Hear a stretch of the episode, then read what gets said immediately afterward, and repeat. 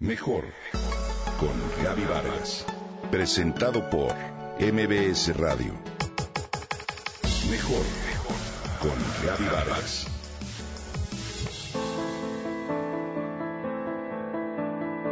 Amar es este tímido silencio, cerca de ti sin que lo sepas, y recordar tu voz cuando te marchas y sentir el calor de tu saludo.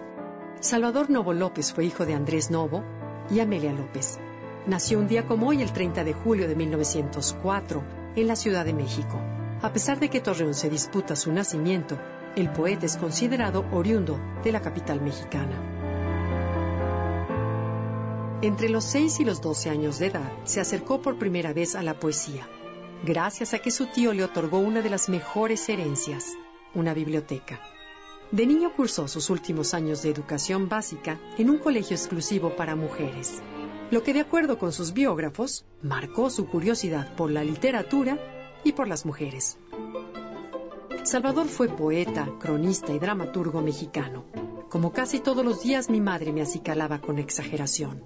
Adoraba los bucles que peinaba en torno a mi frente. Me empolvaba el rostro, me obligaba a fruncir la boca para que no me creciera. Escribió Novo en la estatua de sal al referirse a su madre.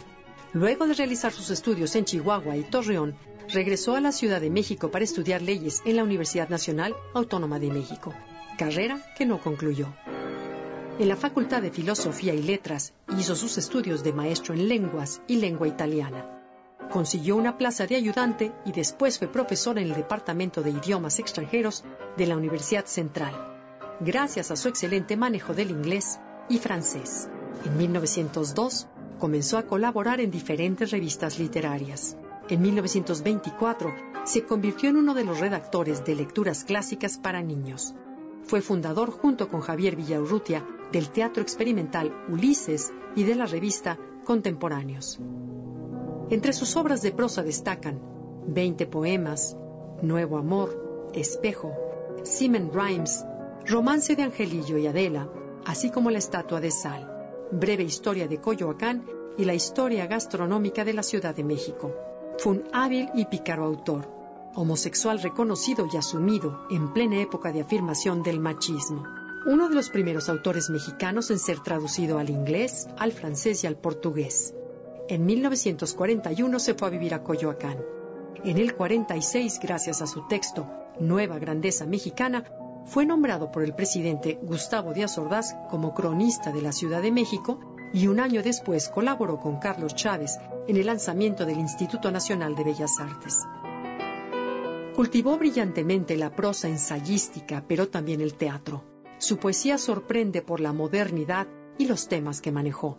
En la administración pública trabajó como jefe del Departamento de Publicidad de la Secretaría de Relaciones Exteriores y como jefe del Departamento de Publicaciones en la Secretaría de Economía Nacional, así como jefe del Departamento Editorial de la CEP.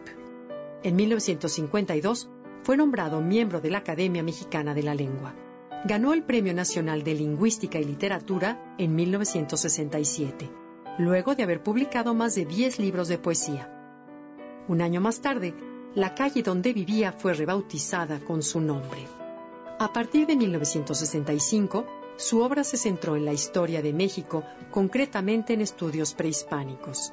En 1969 Sufrió dos infartos y se dedicó a escribir en su casa. La muerte le sorprendió el 13 de enero de 1974, cuando aún tenía planes para escribir una autobiografía. Salvador Novo, hoy lo recordamos.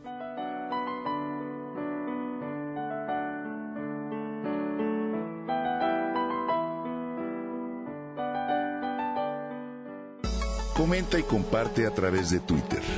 Gaby-Vargas. Mejor con Gaby Vargas. Presentado por MBS Radio.